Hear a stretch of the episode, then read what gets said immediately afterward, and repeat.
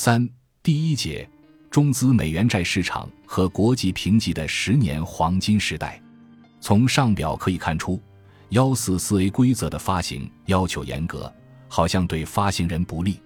但是，很多在美国上市的发行人或者是股票、债券投资者中，美国机构投资者较多，发行规模比较大的发行人会选择幺四四 A 规则发行，这样可以成功的扩大投资者基础。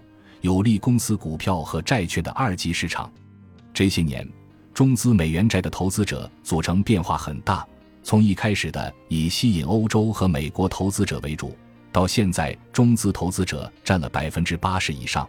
一般情况下，为了满足投资者的需求，发行人还是会取得国际评级的。我访谈的中资投资者和外资投资者也谈到。由于中国香港金管局要求金融机构投资非投资级别无评级的债券不能超过总投资的百分之十的比例，银行内部风控部门从审慎角度出发，将这个比例掌控在百分之八。因此，即使中资银行对发行人比较熟悉，发行人最好也取得国际评级。一些发行人不取得评级，部分因为不方便披露信息，主要是信用状况不是很好。或者是债券期限只有三百六十四天。读到这里，大家可能会产生的一个疑问是：为什么幺四四 A 发行规则和美国证监会注册发行规则需要双评级，特别是需要标普全球评级和穆迪的双评级？二零零七年，Fabian Dittrey 在《信用评级行业竞争和监管》的研究中展开了深入和广泛的研究。更全面的信息，从投资者角度看。双评级可以给他们提供更多信息，和他们利用多家股票研究机构的信息来决定股票投资决策如出一辙。如果投资者认为双评级的债券风险相对比较低，他们愿意承担相对比较低的收益。从发行人角度看，如果债券利息的降低足够弥补第二个评级，那么额外的成本就是更多的信息而已。当然。第一个评级已经提供足够的信息了。双评级最大的价值在于多一层评级机构认证的保护。监管要求，例如共同基金只能投资双评级的债券。有些发行人用双评级展示了他们愿意接受第二家评级机构考察，提供更多透明度的决心。当双评级成为一种主流，那么投资者对单评级的发行人难免心生疑虑。这些发行人需要向市场解释为什么他们不愿意有双评级。如果只说节省成本是难以去除投资者的疑惑的。双评级成为常规操作后，大部分投资者会指定投资指引为双评级。他们在日常投资生涯中没有意愿背离这个指引，因为对他们而言，背离会产生额外成本和风险。万一出现法律纠纷。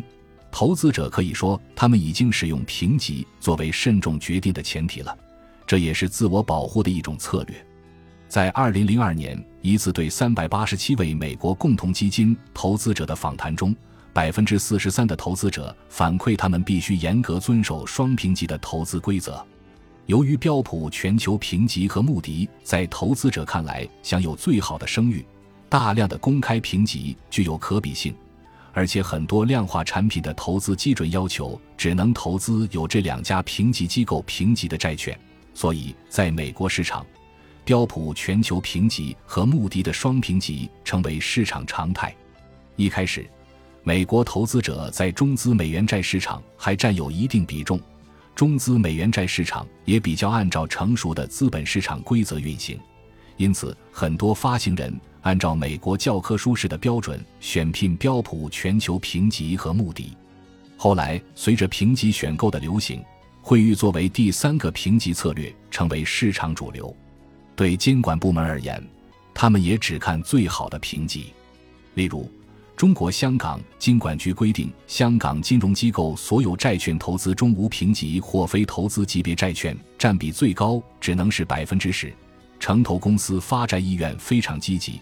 为了应对此项规定，承销商评级选优，聘请一家能够授予其投资级别的国际评级机构就可以了。